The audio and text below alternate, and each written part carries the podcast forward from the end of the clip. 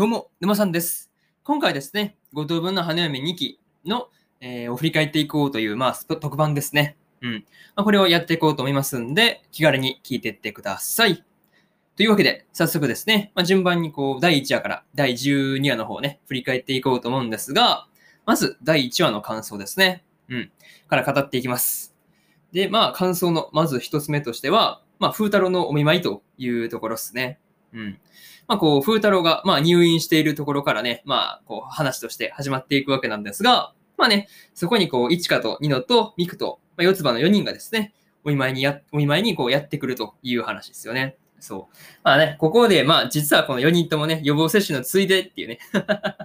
そう、風太郎の美容室に来たのはね、こう、予防接種のついでだったっていう話がね、わかると、なかなかこう、まあ面白いわけなんですが、まあこの時の、こう、風太郎のね、まあ表情もなかなか面白かったよねっていう感じですよね。そう。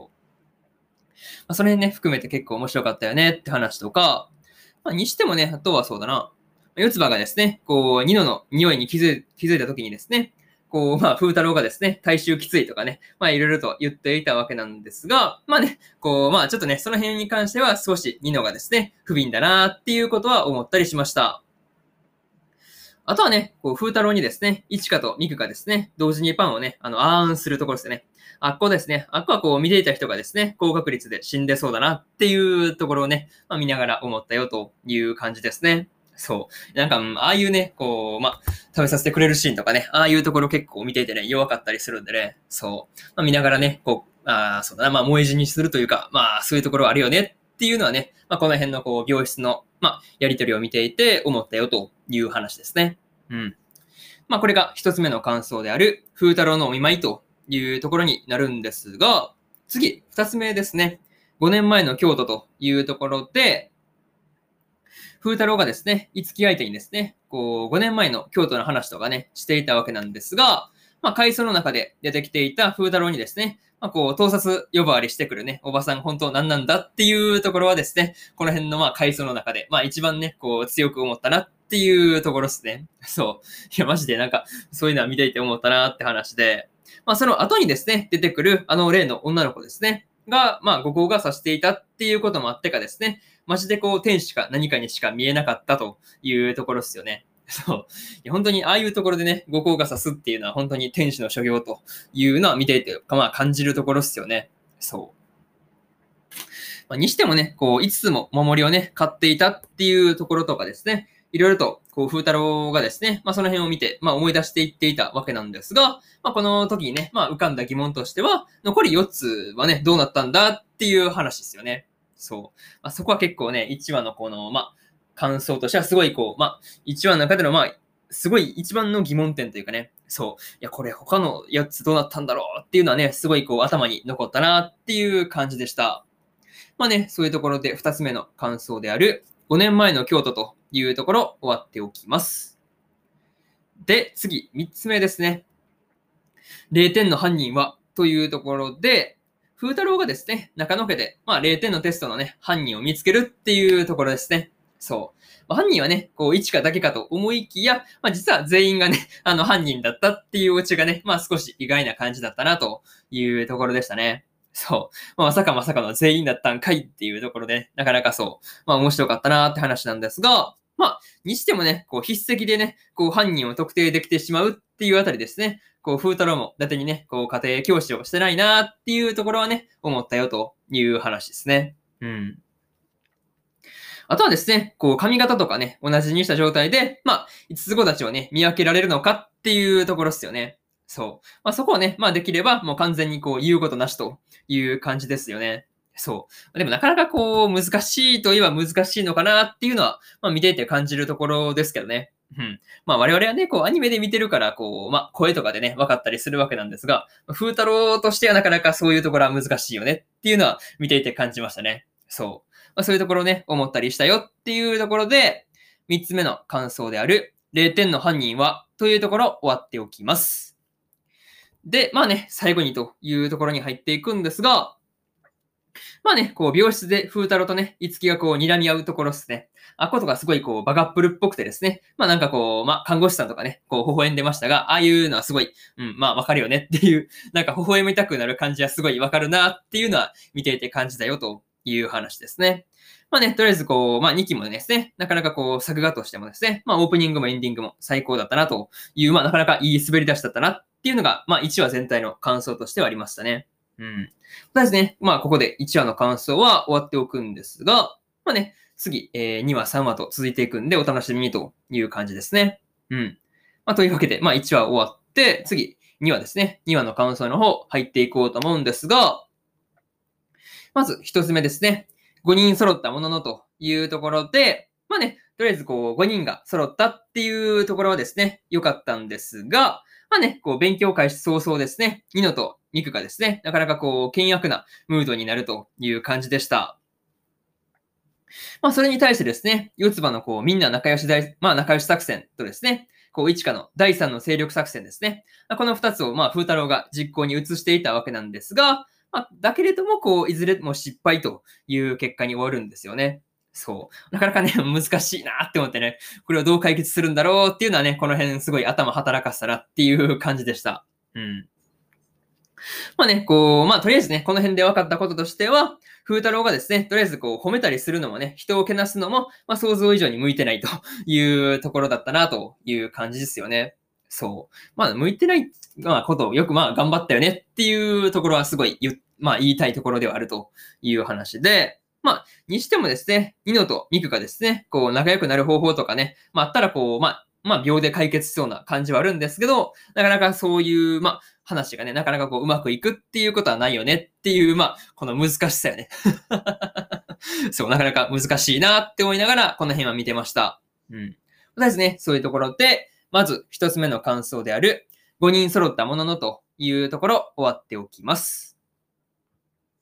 で、次、二つ目ですね。ニノとイツキの家出というところで、ニノがですね、家出をするときに、まあ、イツキに対して言ったですね、あの、ドメスティックバイオレンス肉まんお化けですね。いや、これなかなかこう、まあ、なかなかのこう一撃だったわけですが、まあ、見ているこっちとしてはめちゃめちゃ笑ってしまったなというところですよね。うん。まあ、その翌日ですね、風太郎とミクのね、体力なしコンビが、こう、まあ、まあ、ニノとイツキをね、探すことになるんですが、まあ、組み合わせが結構ね、悪かったよねっていうのは見ていて思いました。うん。そう、体力ない人が探しに行くべきじゃないよね。そう、なんかその辺はね、見ていて感じたなっていう話で、まあね、こう、まあ、結果としてですね、まあ、こう、ニノはホテルの方で見つかったわけなんですが、まあ、結果としては、こう、余計に、まあ、こじれた感じで終わっちゃうっていうところですよね。うん。でね、こう、まあ、いつきが見つからない、どう、どうしよう、どうしようって言ってる間に、まあ、こう、まあ、まあ、言ってる間っていうか、言ってる時に、こう、風太郎が家に、風太郎の家にいるっていうのがわかるっていうね。そう、なかなかそこがね、まあ、予想通りというか、なんというかという感じっすね。うん。まあでもね、財布持ってなくて行ける場所はま限られてるから、まあそりゃそうだよねって、まあ言われてみればこうすごい納得がいくなっていう、まあ部分でしたね。うん。まあそういうところで、えー、二つ目の感想である、ニノとイツキの家でというところ終わっておきます。で、次、三つ目ですね。五つ子をどうまとめるかというところで、まあ、いつきからですね、母親の話を聞いた風太郎が、まあ、いろいろとですね、頑張っていたわけなんですが、なかなかこう、都合をね、どうやってまとめていくのかっていうところが、まあ、難しい問題だなっていうところでした。まあ、ただですね、風太郎の前にですね、あの女の子が現れたっっていう、まあ、ことですね。まあ、そこでですね、こう、まあ、事態が動いていくわけなんですが、まあ、直後にね、ちょっとこう、風太郎が池に落ちたんで、まあ、一体こう、何があったんだっていう、まあ、ことにはなったね。そう。まあ、ちゃんと後から解決されたからよかったんだけど、まあ、そこだけ見ちゃうとね、なかなかこう、ん何があったっていう感じだし、まあ、なかなかこう、シーン飛ばしちゃったかなっていうのはすごい思ったりしました。うん。またですね、こう、ニノが風太郎に対して、まあ、こう、しつこいと言いながらもですね、嬉しそうに口元を緩めてるっていうところもね、なかなかこう、描写が細かくてね、まあ、細かいんだけど、すごくいいなっていうふうなことは思ったりしました。まあ、そういうところで、三つ目の感想である、五つ子をどうまとめるかというところ、終わっておきます。で、最後にというパートに入っていくんですが、今回ですね、まあこう、五つ子が喧嘩したわけですが、まあ、それをね、こう仲直りさせるためにどうするのかっていうので、まあ、こう、風太郎たちがですね、いろいろとこう、まあ、奔走するというところでした。が、まあ、なかなかこう、難しいよねっていうところですよね。そう。いや、本当にこう、まあ、喧嘩はした人たちを仲直りさせるってね、まあ結構難しいですからね。なんか、その辺は本当にまあ難しくて苦戦するのもわかるなっていう感じでした。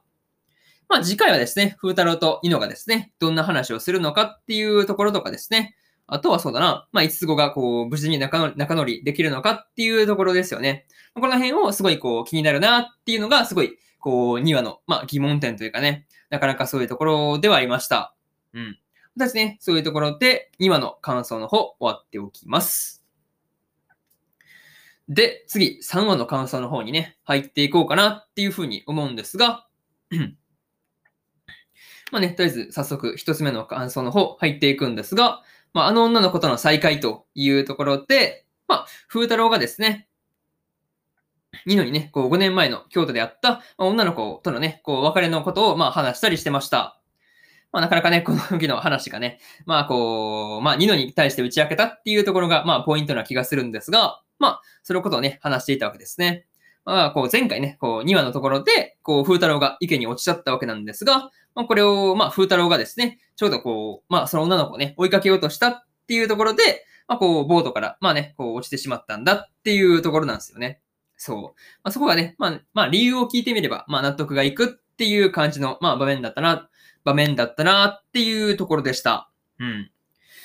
まあ、にしてもね、こう、まあ風太郎に対してね、こう、女の子が言う、女の子がね、言っていた、こう、もう会えないっていう言葉のね、もうし、このシーンがですね、すごいこう、この辺の、まあシーンの中では、すごいこう、頭に、まあ引っかかったなっていう感じでした。うん。まあそれにね、こう、その言葉を、まあ言った、この真意ですよね。まあ本当の意味ではどういうことなのかっていうところもですね、すごいこう、まあ頭を巡らしたんですがね、なかなかこう、まあ、うん、どういうことだったんだろうっていうのをね、すごいこの辺を見ながら考えたなっていうのは、まあね、喋りながら思い出してきたなっていう話ですね。うん。そうそう考えたなって話で、まあね、とりあえずこう、まあ風太郎にね、まあ、こう、なん、まあ何かあったのかっていうふうに尋ねるニノもですね、まあよくこう、風太郎の様子に気づいたなっていうふうなこともね、まあ、この辺のまあお風呂のね、シーンを見ていて思ったよというところですね。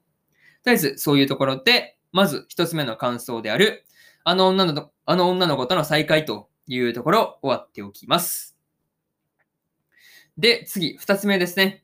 ニノの心残りというところで、まあ、ニノがですね、まあ、金太郎とこう会いたがっていたっていうことで、風太郎も金太郎の姿をしてですね、こう、ニノに会っていたわけなんですが、まあね、こう、なんというか、断るごとにですね、ニノがこう、風太郎に電話するのがですね、こう、なんとも可愛らしいところだなっていうふうなことはね、この辺のシーンを見ていて思ったりしました。まあ、でもね、こう、まあ、結果としては、風太郎が金太郎であるっていうことを、まあ、あっさり見破られてしまうわけですね。そう。まあ、そのきっかけは、まあ、明らかにこう、ミサンガのところにあったわけですが、まあ、うん、なかなか、まあ、そういう細かいところまでいろいろと見てるんだなっていうところでね、こう、まあ、ごまかすというか、変装というか、そういうところ難しいよねっていうのは思ったよという話ですね。うん。まあ、個人的にですね、最初からニノがですね、風太郎とね、金太郎が、まあ、同一人物だっていうふうなことを気づいていたのかというところが、まあ、この辺の、まあ、うん、まあ、場面のね、まあ、肝というか、なあね、参加を大事なところだなっていうのは、まあ、思ったりしたんですが、まあね、うん、その辺はね、すごい気になるよねっていう感じですよね。この場面ではね。そう。まあ、この場面というか、その辺はすごい気になったんですが、まあね、結局どうだったんだろうっていう話ですよね。うん。とりあえず、そういうところで、二つ目の感想である、ニノの心残りというところ終わっておきます。で、次、三つ目に入っていくわけなんですが、四つ葉を助けようというところで、まあ、陸上部の助っ人にね、入っている四つ葉を風太郎たちが、まあ、なんとかしてですね、助けようとしていたわけなんですが、まあ、期末試験前にね、合宿っていうのはなかなかね、こう、勉強なんかっていうふうに陸上部の部長がね、言ってる時点で、まあ、こう、明らかに勉強よりも大会での優勝っていうところをね、優先している感じでした。まあね、この、まあ合宿のことで、四つ葉以外の部員もですね、まあそれはちょっと的なね、こう空気をまあ出していたし、まあ表情としてね、すごいわかりやすかったですよね。なんかこう、すごい乗り気なのは部長だけっていう感じがすごい、こう伝わってきたなっていう感じでしたね。うん。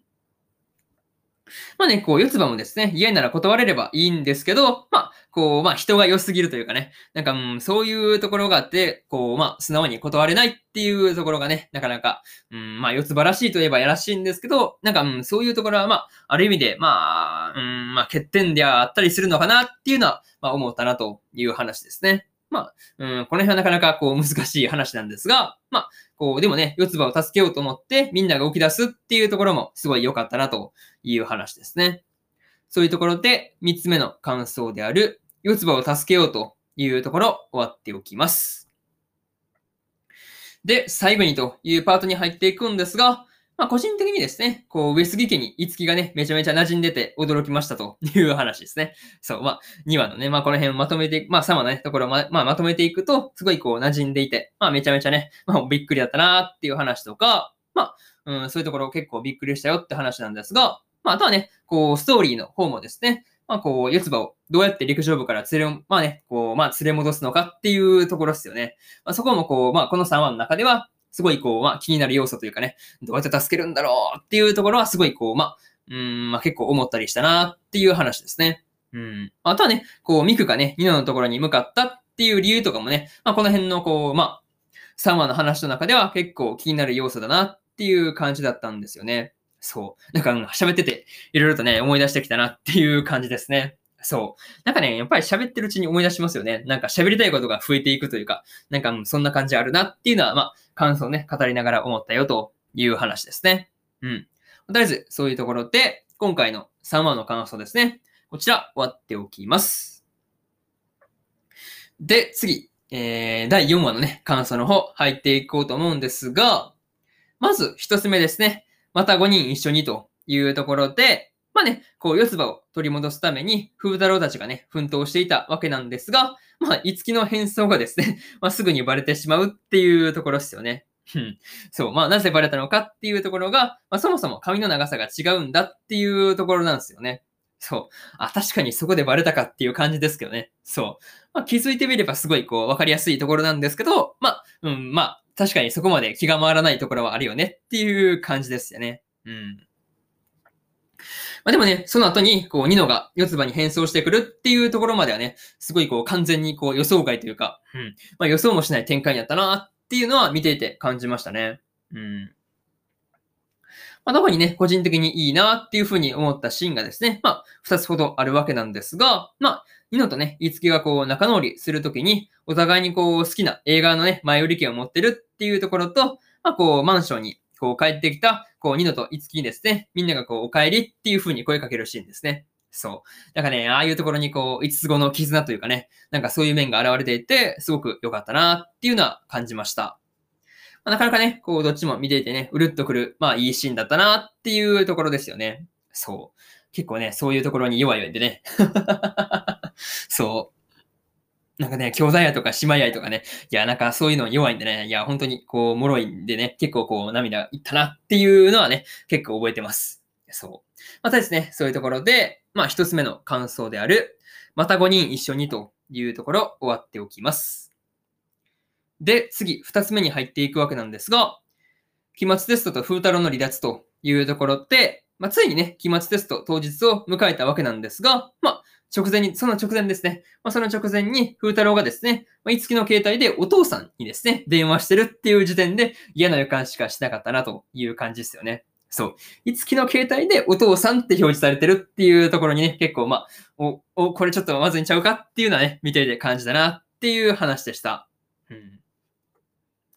まあね、こう、まあ試験返却後はですね、まあ、まさかの風太郎がいつごの家庭教師を降りたっていうことを、まあこう、江端さんからまあ話をされるという話ですよね。そう。まあ、そういうところがなかなか、まあね、なんとも、こう、え、マジか急にこう、風太郎離脱したなっていう感じがあったんですが、まあ、まあその辺のこう、後のね、こう、カンニングペーパーに書かれていたメッセージですよね。あれがこう見ていてね、なんかこう読み上げるというか、こう見ていくたびにこう泣けてくるというか、なんかね、なんか、なんていうの、カンニングペーパーにですね、こう、まあメッセージを込めていくっていうところがですね、なかなか面白いなっていうふうに思ったし、なんか、うん、ロマンチックだなっていうところですよね。まあそういうところ見ていてね、思ったよって話なんですが、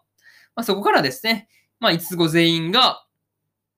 まあね、こう、江端さんに協力を頼むっていう、まあ展開ですね。これもなかなか見ていてですね、まあエモかったなという感じですよね。そう。なかなかね、そういうところがすごい感情が揺り動かされたなっていうところでした。うん。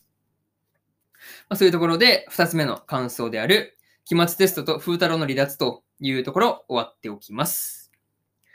で、次、三つ目ですね。一番大事なのはというところで、風太郎がですね、家庭教師を辞めたっていうことで、まあこう、マンションに立ち入れなかったっていうことですよね。そう。まあそこでアパートにですね、まあ5つ子全員が引っ越してきているという展開はね、まあこう予想外でびっくりしたなっていうところでした。うん。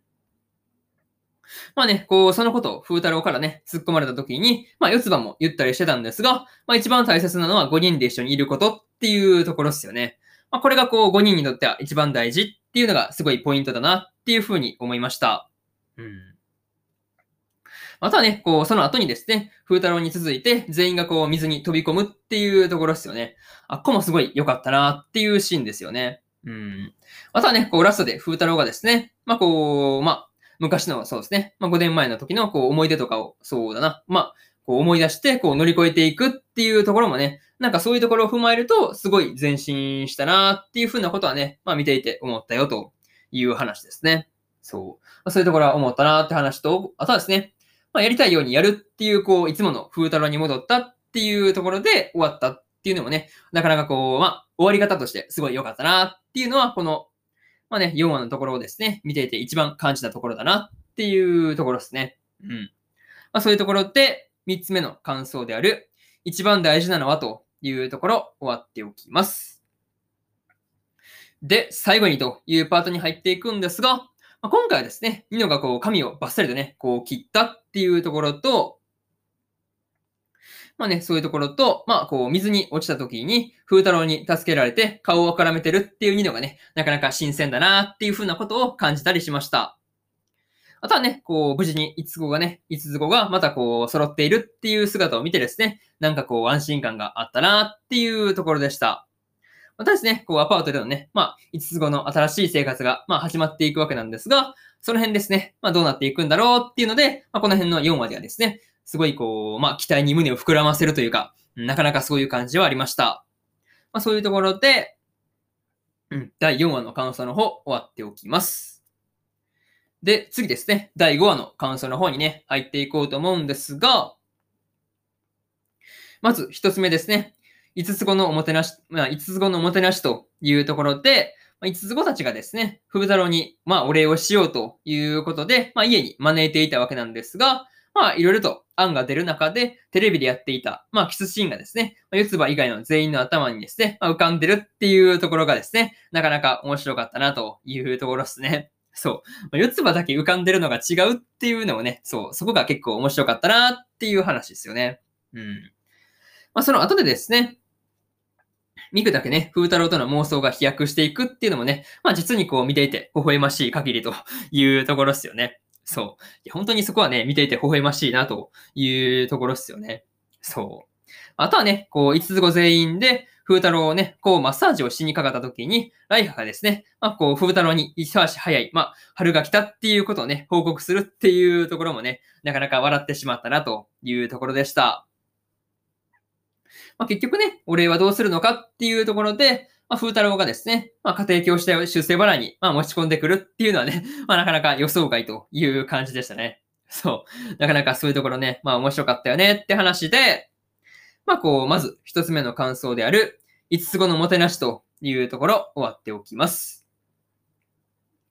で、次、二つ目に入っていくわけなんですが、一花の頑張りというところで、まあ、一花がですね、仕事の量を増やして勉強中にね、まあ、寝たりしていたわけなんですが、まあ、こう、そうだな、その時に、まあ、映画の撮影が風太郎のね、まあ、バイト先で行われるっていう話になるんですけど、まあ、そこにね、一花の姿が、まあ、現れ、まあね、こう、まあ、あるっていうのもね、なかなかこう、まあ、うん、マジかっていうところでびっくりしたんですけど、まあ、こう、まあ、どういう話になっていくんだろうっていうのですごい、この辺はね、まあ、見ていて楽しかったなという感じですよね。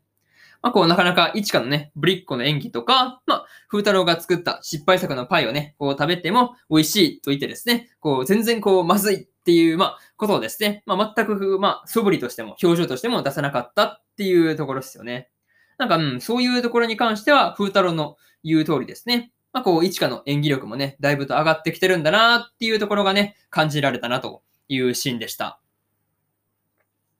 まあね、あとはそうだな。ここはこう、まあ、市川がですね、五つ子の長女として、こう、まあ、女優、まあ、まあ、なんていうんだろうね。五つ子の長女としても、まあ、五つ子の長女としても、こう、まあ、女優志望としても、こう、頑張ってるんだっていうところがすごい、こう、まあ、市川の頑張りというかね、なかなかそういうところが伝わってくるパートだったなという感じですね。うん。まあ、そういうところで、二つ目の感想である、市川の頑張りというところ、終わっておきます。で、次、三つ目になるんですが、6人でなし、6人で成し遂げたいというところで、まあ、風太郎とですね、ニノと四つ葉が、まあ、こう、買い出しの帰りにですね、まあ、こう、いつきと、まあ、いつごの、まあ、お父さんですね、がこう、話をしてるっていうのを発見するんですよね。そう。まあね、この時にお父さんからは、こう、家庭教師に関してですね、まあ、風太郎の出禁を解除しても、まあ、補助の家庭教師をつけることとかですね、まあ、いろいろと、まあ、こう、条件が付けられていて、結構めんどくさいというかね、なんか、うん、面倒な事態になってきたなっていう感じでした。まあ、でもね、ラストで四つ葉が、まあ、加点を回避できるっていう風に言い切った後に、こう、まあ、五木が加勢していって、次はないよって言いつつも、まあ、そうですね、ここはこう、お父さんが折れるっていうところですよね。まあ、なかなかこう、展開として熱かったなっていうところでした。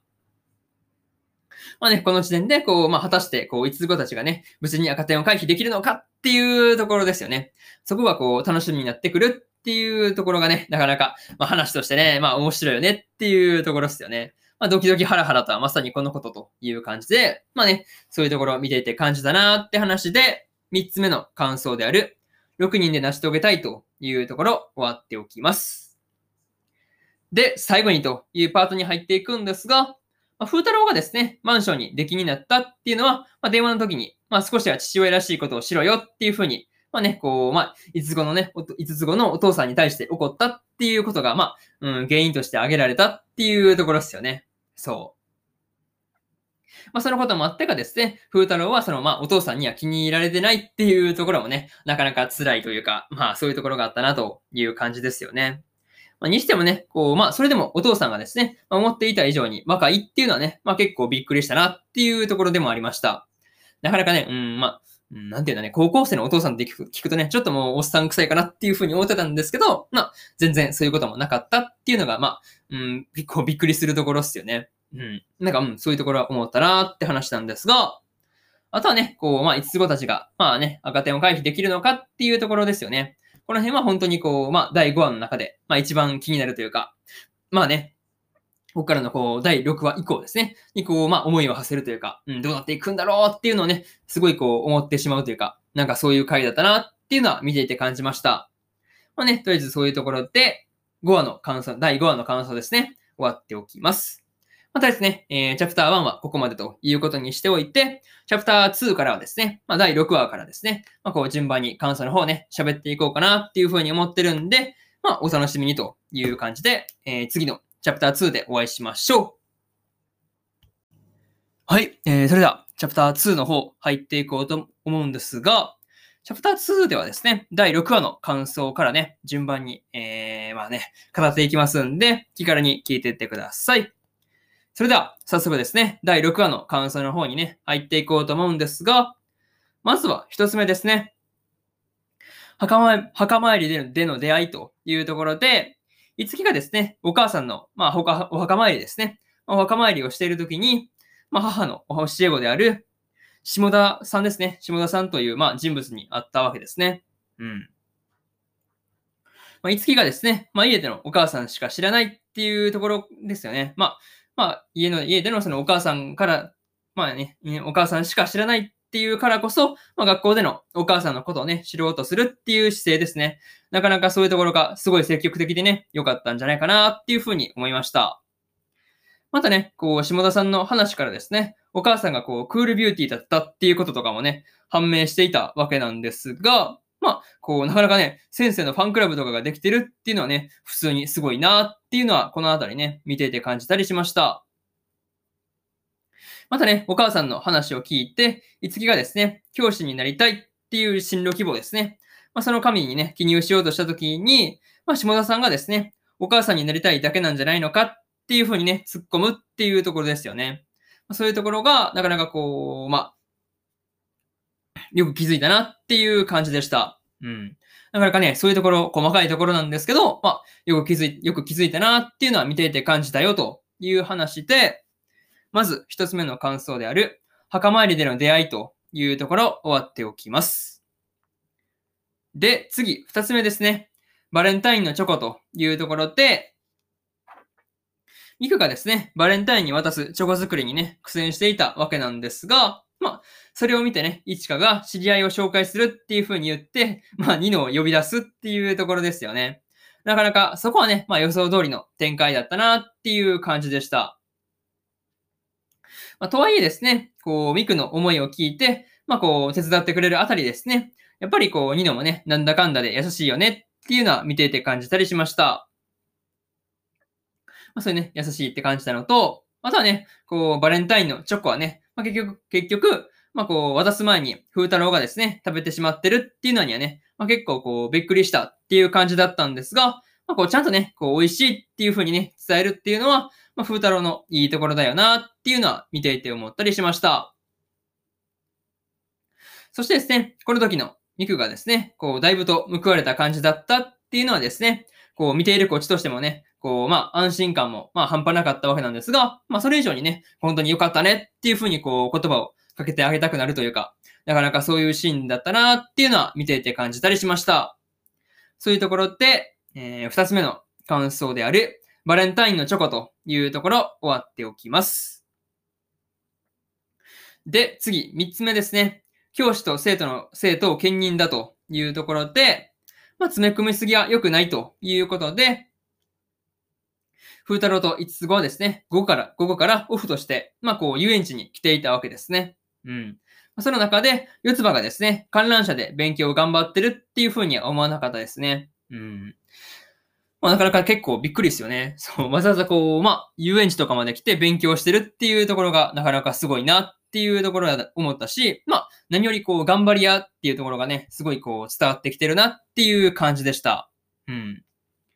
まあね、個人的にはですね、この時の四つ葉が言った頭隠してリボン隠さずですね。あれはこう、なかなかこう、面白かったなという感じですよね。そう。いや、本当になかなか面白いね、言い方がね。そう。普通はね、頭隠して尻隠さずなんですが、まあ、リボンが見えたっていうところ、まあね、まあ、まあ、なんていうのね、ことわざっぽく、まあ言ってくるっていう、まあ話ですよね。なかなかそういうところが面白かったなっていう話でした。まあでもね、その後の風太郎のそれぞれがですね、こう、得意な科目をね、まあこう、まあ教えるっていうのは、まあその、まあ教えることによって理解も深まるから、まあすごいいいアイデアなんじゃないかなっていうふうなことは、まあこのあたりのシーンをね、見ながら思ったよという話ですね。まあ、しかもね、こう、まあ、ちゃんと成果も上がってたっていうところを踏まえれば、その時の、まあ、こう、全員でね、まあ、わからないところを教え合うっていうのは良かったんじゃないかなっていうのは思ったよという話ですね。うん。まあ、そういうところを思ったし、あとはね、こう、それを提案されされた時に、こう、無理だっていうふうに言って、まあ、こう、まあ、こう、頭をね、こう、ブンブンするっていう四つ葉もね、なかなかこう、見ていて可愛かったなっていう話でした。まあ、そういうところって、三つ目の感想である、教師と生徒を兼任だというところ終わっておきます。そういうところで、えー、最後にというパートに入っていくんですが、今回ですね、5つ後それぞれに焦点が当たってるっていう感じだったんですが、なかなかそれがね、すごい良かったなっていうふうに思ったりしました。あとはそうですね、全員が落第をね、回避できたっていうのは良かったし、まあにしてもね、こう合計点数が一番良かったのは1かだったっていう話ですよね。そう。あこれはこう、ミクよりね、まあミクにまあより一層、こう、まあ勉強に熱が入りそうな感じがしたなっていうところでした。まあね、とりあえずこう、まあまあ、次はね、風太郎が打ち上げのために、こう、まあ、ニノをまあ連れ戻してくるっていうところにね、なっていくんですが、まあね、ここの時点では、ああ、これどうなるんだろうっていうのはすごいこう、まあ楽しみというか、うん、どうなっていくんだろうっていうので、すごいワクワクしていたなっていう感じでした。そうですね、そういうところで、えー、今回の、えー、そうですね、第6話の感想の方終わっておきます。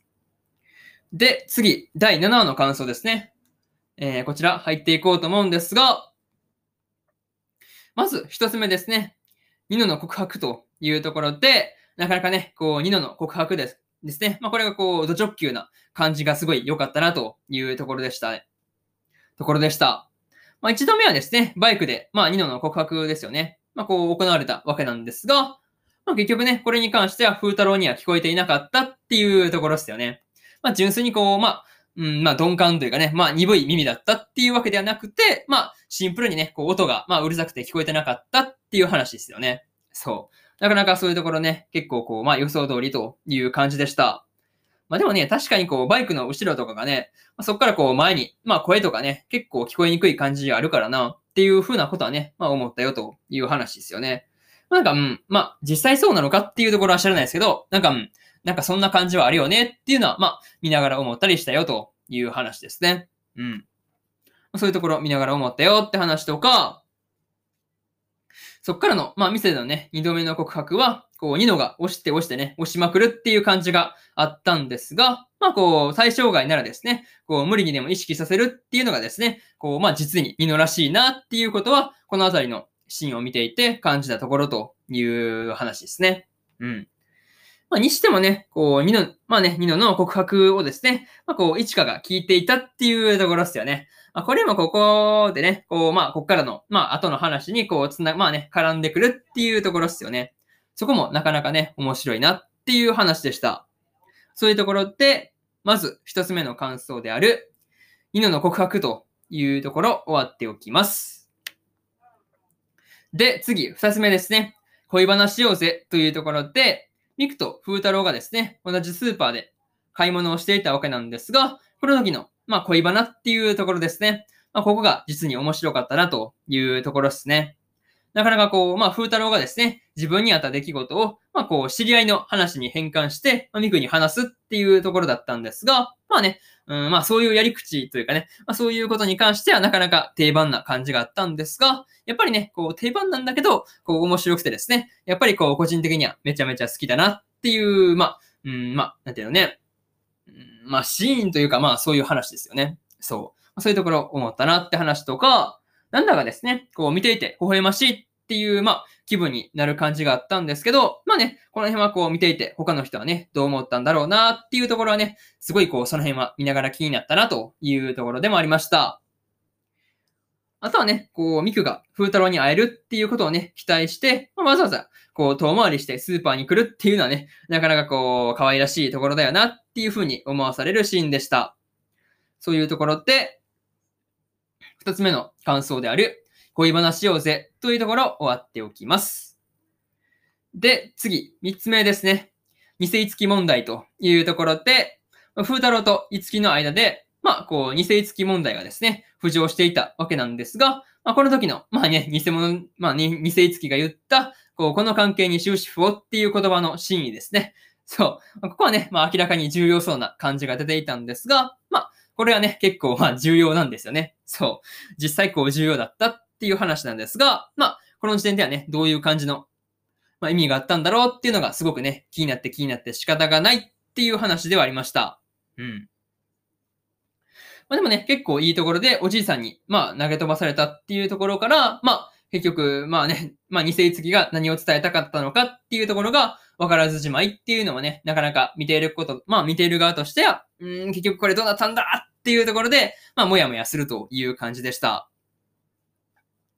そしてですね、本物のいつきがですね、風太郎を呼び出したのは、いちかとニノとミクと四つ葉の4人のね、まあ、この様子がおかしいっていうところですよね。まあ、その理由を聞きたかったっていうことなんですけど、まあね、全部こう、風太郎が、まあ、まあね、風太郎が、まあ、中心にあるっていうところですよね。ま、その辺はこう、まあ、自覚がないっていうところが、なかなか面白いところではあったなという話ですよね。うん。まあ、にしてもね、こう、いつきがですね、まあ、関係的には、まあ、友達と言ったところで、まあね、まあ、いつごと風太郎の関係性ですね。まあ、そこに、こう、だいぶとね、こう、進歩が、まあ、よく現れているなっていうふうなことを、まあ、個人的にはすごくね、感じたよっていう話でした。そういうところで、三つ目の感想である、偽いつき問題というところ、終わっておきます。でですね、今回は、ニノのね、まあ、こう、告白してから、まあ、こう、婚欲を、まあね、こう、まあ、主なところに置いた、まあ、こう、まあ、こう、ぐいぐい来る感じですよね。そう。ニノが本当にこう告白してからぐいぐい来るっていう感じがなかなかすごかったわけなんですが、ままあね、これに関しては、まあ、ね、次回以降もどうやってね、こう、風太郎にアタックしていくんだろうっていうところですよね。これに関してはすごいこう、見、見物だなっていうふうなことは見ながら思ったよという話ですね。うん。あとはね、こう、まあ、この時にね、結構こう、まあ話題になったというか、まあ気に気になったっていう話が、まあ、二世月のことだったわけなんですが、まあ、個人的にはですね、こう、まあ、いくなんじゃないかなっていうのは、まあこの時点で結構、まあ予想が立てられたなっていう感じでしたね。うん。まあ、根拠としてはですね、まあ、だいぶこう、まあ声とね、まあこう、姉妹の、まあ変装というかね、まあ声と姉妹のその変装が得意っていう、まあ二つして、二つがあるんですが、まあ、うん、まあその要素からして、まあミクが、犯人だろうなっていうことは、まあなんとなく分かったよっていう話だったんですよね。そう。まあそういうところね、なんかそんなこと推測したなっていうのが、まあそもそも懐かしいところではあったなっていう話で、またですね、こう、まあ当たってるかどうか楽しみにね、こう今後の話とかをね、まあ、見ていきたいなっていうふうなことを、まあこの辺の第7話の感想としては抱いていたなというところですね。うん。まあそういうところで、今回の、えー、第7話の感想ですね。こちら、終わっておきます。で、次、第8話の感想の方にね、入っていこうと思うわけなんですが、まず一つ目ですね。全員いつきというところで、風太郎がですね、まあ、5つ後の部屋に行くと、まさかまさかの全員がですね、いつきっていう展開だったんですよね。そう。まあ、これには結構ね、驚きしかなかったわけなんですが、まあ、でもね、こう、事情を聞いてみれば、まあ、こう、おじいさんのことを思ってっていうところですよね。そう。まあそういう理由があったわけなんですが、なかなかこう、まあおじいさんからすればですね、いい孫を持ったなっていうようなことは思ったりしました。まあそっからの、まあ逸語をですね、見分けるっていうところは、すごいこう、風太郎には難しい感じがあったんですよね。そう。いや、まあまあ確かに難しいよねっていうのは前にも話したんですけど、まあ、やっぱりね、なかなかコツつかめてないと無理だよねっていうのは見ていて感じたなっていう話ですね。そう。あとはね、こう、その後にやってきた、まあ、おじいさんをやり過ごすために、風太郎が潜り込んだね、こたつで、太もものね、朝をこう見つけたっていうのは、すごいこう、大戦果だったんですが、まあ、結局、誰のものだったのかっていうところがね、わからなくなるっていう話はなかなか面白かったなというところでした。まあね、こう、風太郎結構ね、いい線とかは言ってたんですけど、まあ、結局ね、こう、まあ、惜しいところでなんですけど、わからずじまいっていうところですよね。そう。なかなかそういうところが惜しかったよなっていう風な話で、まず一つ目の感想である、全員いつきっていうところ終わっておきます。で、次、二つ目ですね。一かの苦悩というところで、まあね、ニノの、ニノのその相談ですよね。まあこれをこう聞く中で、一かこう、だいぶと悩んでこう苦しんでるっていう感じがありました。まあね、ニノにこう、アドバイスをすればするほど、こう、まあ、一かの思惑から外れて、ニノがね、暴走していくっていうところですよね。あの辺のこう、話が下りとして、すごい面白かったなっていうところでした。うん。まあ、でもね、ニノがこう、風太郎のことをね、好きだっていうことを知ったことによって、こう、苦しんでる一かをね、まあ、知らずの、まあね、うちにこう、まあ、救ったっていうのは、まあ、四つ葉だったという話なんですよね。うん。なんていうかね、こう、市川ですね、こう、問題をこう、自分でややこしくして、まあ、こう、まあ、こう、まあ、なんていう、ややこしくしていく感じがあるんですけど、まあね、まあ、純粋な四つ葉だからこそ、まあ、こう、いい助け舟が出せたのかなっていうのは、まあ、四つ葉と、まあ、市川の話をね、見ていて感じたよっていう話ですよね。そう。まあ、確かになんか、まあ、まあ、なんていうんだろうね、正反対だからこその、まあ、与えられるいいアドバイスというのがあるよねっていうのは、このあたりのシーンを見ていて感じたりしました。あとはね、こう、個人的には、1かと4つ葉をね、こう、足して2で割ったらなかなか、こう、性格的にね、バランスが取れる感じがあるなっていうふうなことはね、まあ、見ていて思ったりしてますという話ですね。うん。まあ、うん、まあ、その辺はね、どうなんだろうなっていう感じがするんですが、そうですね、そういうところで、2つ目の感想である、1かの苦悩というところ、終わっておきます。で、次、3つ目ですね。愛があればというところで、風太郎がですね、おじいさんが5つ子をこうあっさり見分けてるっていうところに気づいて、まあこう見分け方を教わろうとするっていうのもね、まあよくよく、まあそこに気づいたなっていう感じでした。まあその話にですね、こう愛さえあればですね、素振りとかで見分けられるっていう、まあそんな感じの話をね、まあされていたわけなんですけど、まあ確かに一緒にいてですね、観察してみないと見分けられないよなっていうことは、この辺をね、見ながら思ったよという話でした。まあ、ラストでですね、風太郎が偽五木をですね、まあ、ミクだっていうことを見破ったのはですね、すごい見ていてね、ほっとしたわけなんですが、まあね、イチカと間違えた時に、ああ、ここへ来てやらかすかっていう感じでね、すごいこうハラハラしたなというところでした。まあでもね、こう、まあ風太郎が偽五木をね、ミクだっていう風に、まあ見破った時に、まあミクがね、風太郎に飛びついてましたが、まあ、これに関してはね、まあ、よっぽど嬉しかったんだろうなっていうのがすごくね、まあ、このシーンだけでも伝わってきたっていうところでした。なかなかね、そういう、まあ、細かいところなんですけど、なんかそういうところに、すごい、こう、まあ、心理描写というかね、なんかそういうのが現れていて、すごく良かったなっていうふうなことは思ったりしました。まあ、そういうところで、えー、三つ目の感想である、愛があればというところ、終わっておきます。で、最後にというパートに入っていくんですが、まあ、今回で偽付き問題がですね、解決したっていうのはね、まあ、こう、無事に解決したのは本当に良かったなっていうふうなことはね、思ったよという話で、それとですね、こう、個人的に気になるっていうのがラストで、こう、まあ、風太郎に抱きついたのがですね、まあ、こう、まあ、誰なのかっていう話ですよね。そう。まあ、ここはね、こう、まあ、ミクはですね、ラストで、まあ、十分に抱きついていたから、まあ、なしとするに、まあね、なしだったとしたとしても、まあ、こう、まあ、なしだっていうふうに、まあ、うん、仮定というか、まあ、仮定すれば、まあ、1かか2のどちらかなのかなっていうのは見ていて思ったりしました。うん。いや、本当にね、このシーンではね、誰が抱きついたのかっていうところが、まあね、すごいこう、まあ気になるというか、まあそういうシーンだったなっていう感じでした。とですね、そういうところで、えー、今回の第8話の感想の方ね、終わっておこうかなっていうふうに思ってます。うん。まあ、そんな感じで第8話の方終わっておくわけなんですが、次ですね、第9話の感想の方入っていきます。ちょっとね、その前にちょっとこう休憩させてください。飲みもね、ちょっと飲まんと、飲まんとちょっと喉がやられそうなんで、ちょっと休憩ですね。よし。よし、大ですね。うん。飲んだで、えー、次、9話の感想ですね。やっていこうかなっていうふうに思うんですが、まずね、えー、一つ目、3年のクラスというところで、まあ、ついに風太郎と五つ子はですね、まあこう3年生に進級したわけなんですが、まあまさかまさかのクラス分けでですね、五つ子が全員同じクラスになるっていう風なことはね、思わなかったなという話でしたね。まあ、まさかまさかのね、五つ子全員同じクラスっていうのには、まあこう、絆が強いとか、まあ、なんか、そういうレベルを超えてるような、まあ感じがしたなというところですよね。なかなかそういうところをね、感じたよっていう話もあったんですが、まあ、そんなクラスの中で、四つ葉と風太郎がですね、まあ、まさかまさかの学級長になるっていう話ですよね。そう。まあ、ここでね、五つ子の見分け方のね、部分で、こう、だいぶと、まあ、風太郎がね、まあ、他のクラスメイトから、まあ、こう、頼りにされていたわけなんですが、まあ、その時にですね、こう、まあ、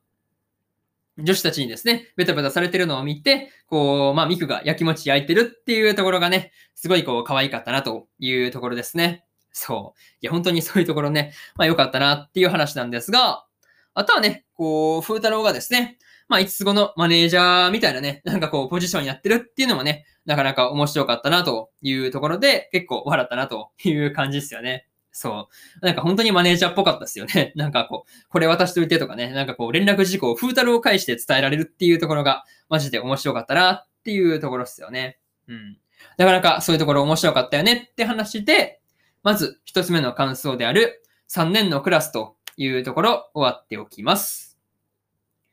で、次、二つ目ですね。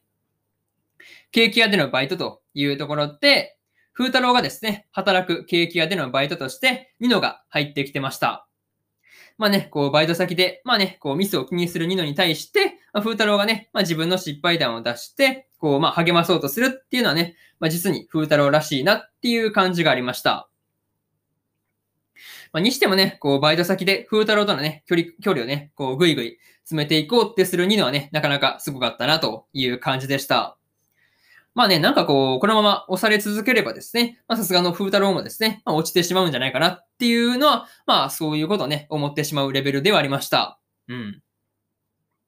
なんかね、そんな感じはすごい、この辺見ていてね、したなっていう話なんですが、まだね、こう、ミクはバイトの面接にね、落ちてしまったわけなんですが、別にこう落ち込むわけでもなくて、こう向かいでのパン屋さんのね、こうバイトを始めるっていうところですよね。まあこうバイトを受けて、まあこう一歩進んでいくっていうところに関してすごいメンタル強いなっていうのは見ていて感じたりしました。あとはね、こう、有名ビアであるですね、メイですね。MAY ですね。メイが、こう、いつきだったっていうのはね、まあ、うん、名前のね、なんかこう、まあ、名前をちょっと英語っぽくしただけだなっていうのは分かりやすかったんで、まあね、予想通りという感じではありました。うん。まあいや、ね、なんかね、大食いっぽくてね、そう、メイって聞いた時点で、あ、あ、これ5月だからいつきだろうっていうのはね、すごい思ったなっていう話でした。うん。まあ、そういうところで、えー、二つ目の感想である、ケーキ屋でのバイトというところ、終わっておきます。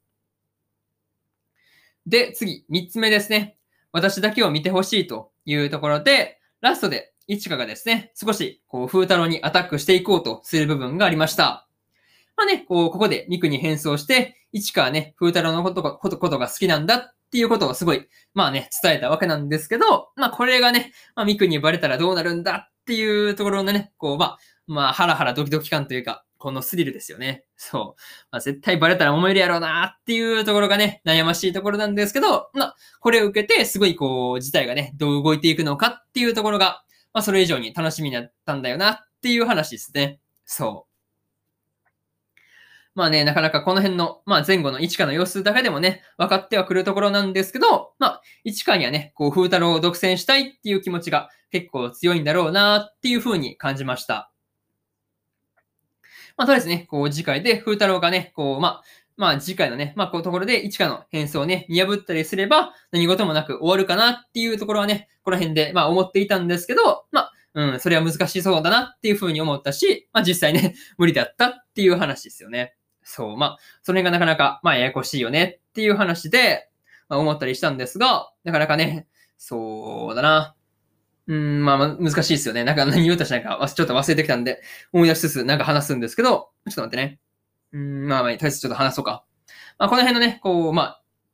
まあ、シーンがなかなかね、こう、まあ、一かと行くの、なんか亀裂を生みそうっていうのはすごいこう予感はしていたなっていう感じだったんですが、まあね、正直この時の、ま、ミクに変装した一花の動きがですね、まあ、こう、まあ、どんな結果になるのかっていう面に関しては、この辺はすごい楽しみだったなっていうところではありました。うん。とりあえず、そういうところで、三つ目の感想である、私だけを見てほしいというところ、終わっておきます。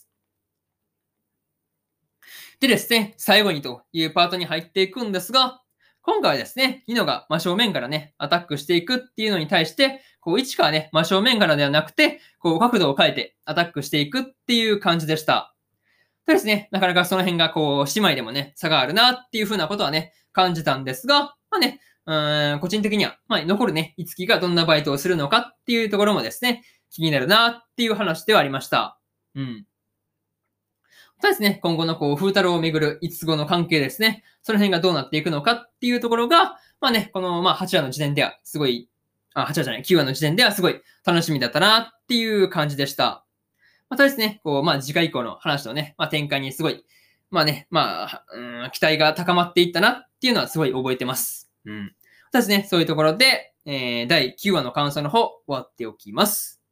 でね、えー、第10話の感想の方にね、入っていこうかなっていうふうに思うんですが、私ね、えー、その前にチャプター2の方ね、終わっておきます。で、そうですね、チャプター3では、まあ、第10話から一気にね、第12話の感想までやっちゃおう、まあね、語っていこうというふうに思ってますんで、えー、チャプター3の方でお会いしましょうというところで終わっておきます。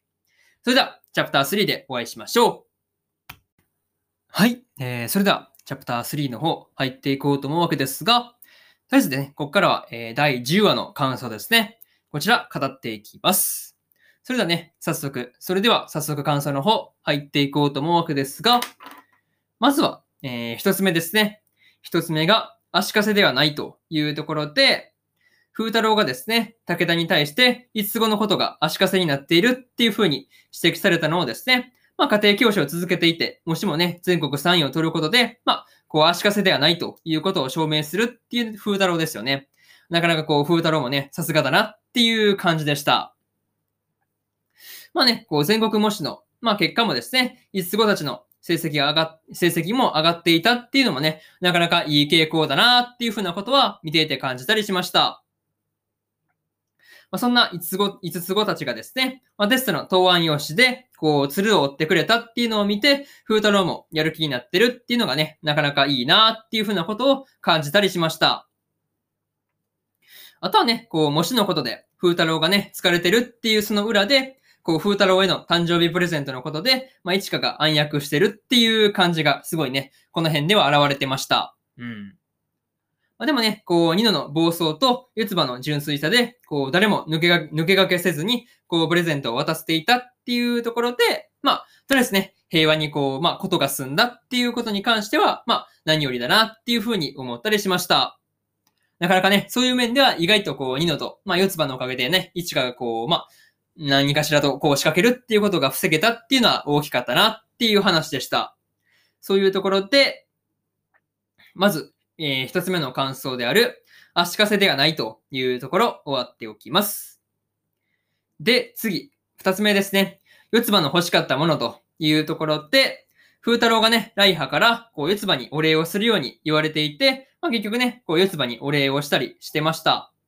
まあ、このお礼の中で、二人でね、こう、ブランコに乗っているっていう時の、こう、まあ、二人の笑顔ですね。これがこう、なかなか輝いている感じで、まあ、個人的にめちゃめちゃね、このシーンは好きだなっていう風に感じたところを、感じたところですね。うん。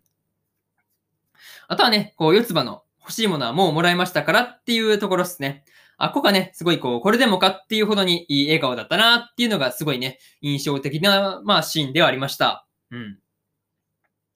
まあ、それとはね、対照的に、風太郎と四つ葉がね、散歩してるっていう時にですね、こう、四つ葉がデートですよっていう風に言った時に、こう、まあ、一花たちの、まあ、顔がね、よぎったのはですね、なかなかこう、嫌な感じがあったなというところっすよね。そう。なんていうかね、こう、四つ葉が自分をね、こう押し殺して、なんかこう無理をしてるっていう感じがすごいあってですね、なかなか見て、なかなかね、こう見ていられなかったなというところっすよね。そう。なかなかそういうところが見ていて辛かったなっていう話でした。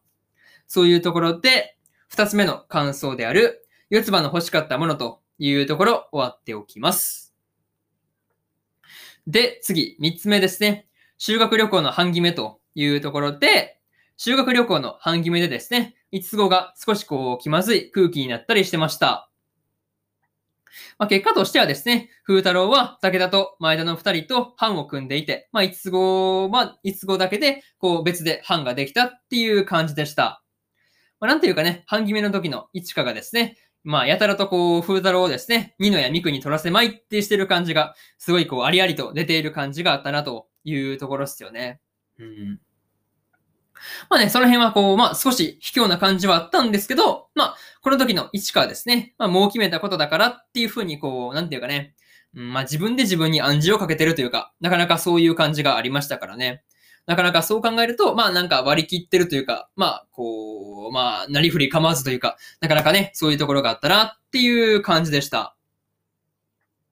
あとはね、こう、ニノが風太郎のことをですね、まあ、風君呼びですよね。まあ、風君呼びした時の他の五つ子たちの、まあ、驚きをですね、まあ、この辺がすごい印象的だったなという感じでした。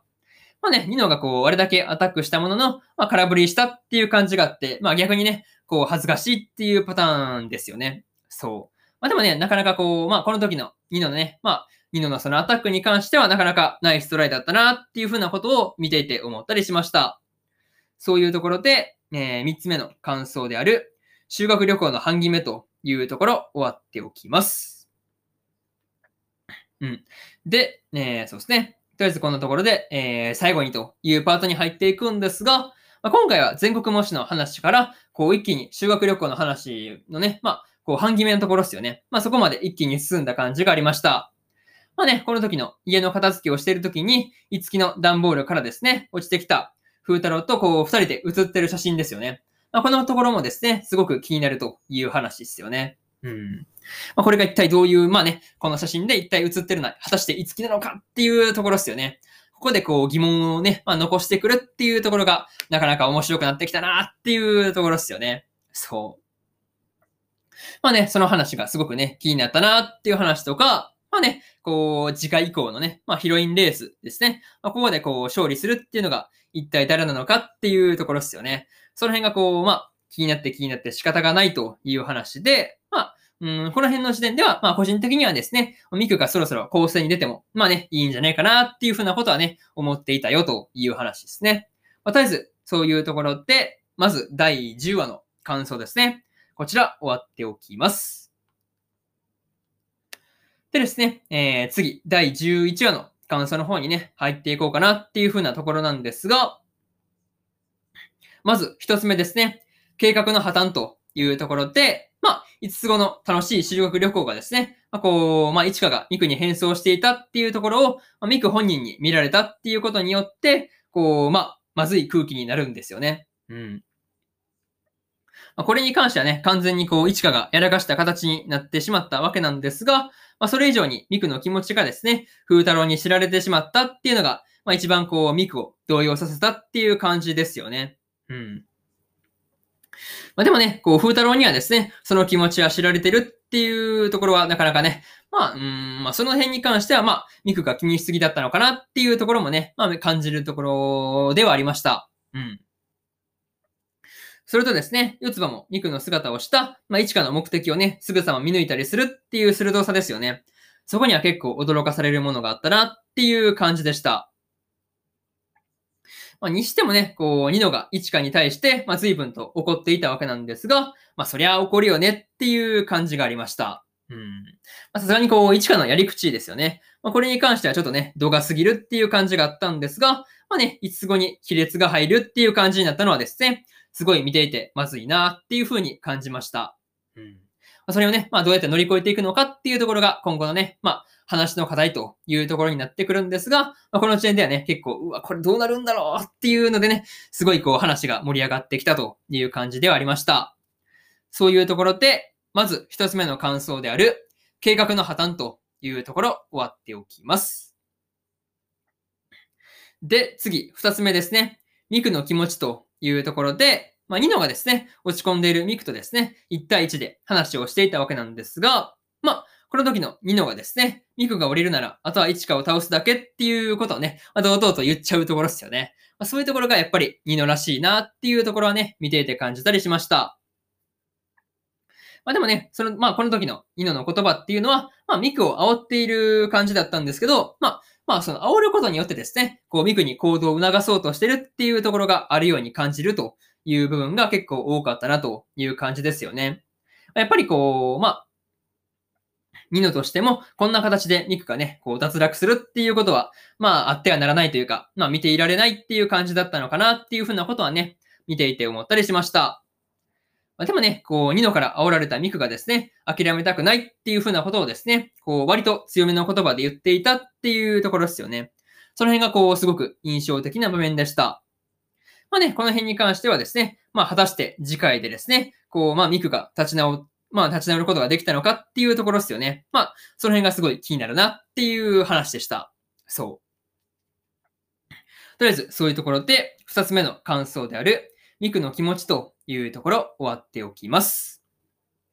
でですね、次、三つ目に入っていくわけなんですが、6年前のことというところで、まあ、ついにですね、6年前の写真のこの正体が四つ葉だっていうことがね、ことが明らかになってました。まあ、てっきりね、こう、まあ、いつきの京都の駅にね、着いた時の、まあ、言動とかからですね、まあ、6年前の少女は、てっきり、こう、まあ、いつきだとですね、まあ、その、まあ、いつきだとばかり、まあ、思い込んでいたわけなんですが、まあ、全然違ったという話ですよね。うん。まあ、それにね、こう、まあ、前回の、まあ、ところで、まあ、こう、いつきの荷物からね、落ちた写真ですね。あれに写っていたところもですね、実はこう、四つ葉だったっていう話なんですよね。そう。なかなかね、そういうところでこう話が、まあだいぶ繋がってきたなっていう感じがあったんですが、まあね、うん、個人的に四つ葉がですね、ま6年前の少女であるっていうことをね、隠すっていうのには何か理由があるのかっていうところですよね。まあその辺がめちゃめちゃね、気になるなっていう話ではありました。うん。なかなかね、なんで隠すんだろうっていうことは思ったよという話ですよね。うん。まず、こう、果たしてですね、まあ次回あたりで、こう、四つ葉が風太郎に対して、こう、6年前の少女だまあね、少女は自分であるっていうことを明かすのかと、まあその辺がね、すごくこの話では気になったなというところではありました。あとはね、こう、そのことをね、まあ、いつきだけが、まあ、知ってるっていうところもね、何かこう、理由があったりするのかなっていうこともね、思ったよという話ですね。うん、なかなかその辺がね、いろいろと気になるところが多かったなという話で、え3つ目の感想である6年前のことというところ終わっておきます。で、最後にというパートに入っていくんですが、ま今回はですね、イチカがミク相手にですね、だいぶとこう、まあ、やらかしてしまったわけだったんですが、まあ、6年前の写真の少女が四つ葉だっていうことがね、まあ明らか、まあ明らかになったっていうのもね、なかなかこう、まあだいぶと、まあ進歩というか、まあここまでの伏線がね、徐々にこう繋がってきてるっていう感じがありました。まあその辺もね、なかなかあったし、まあ出来事としてもね、いろいろと進行していってるなっていう感じがありました。ただしね、今回のことを踏まえて、まあ、5つ子がね、それぞれこう、どのようにね、動いていくのかっていうところもね、楽しみにしておきたいところっていうのがね、すごいこう、まあ、11話の感想としてはね、一番まあ、伝えたいというところではありました。ただしね、こう、まあ、次回で同一語のね、まあ、小一にこう、決着がついていくのかっていうところですよね。その辺に、まあ、注目しておきたいという話で、とりあえず、こう、五等分の花嫁のね、えー、2期の11話の感想の方、終わっておきます。でね、えー、次、12話のね、感想の方に入っていこうかなっていうところなんですが、早速ね、まず感想の方入っていきます。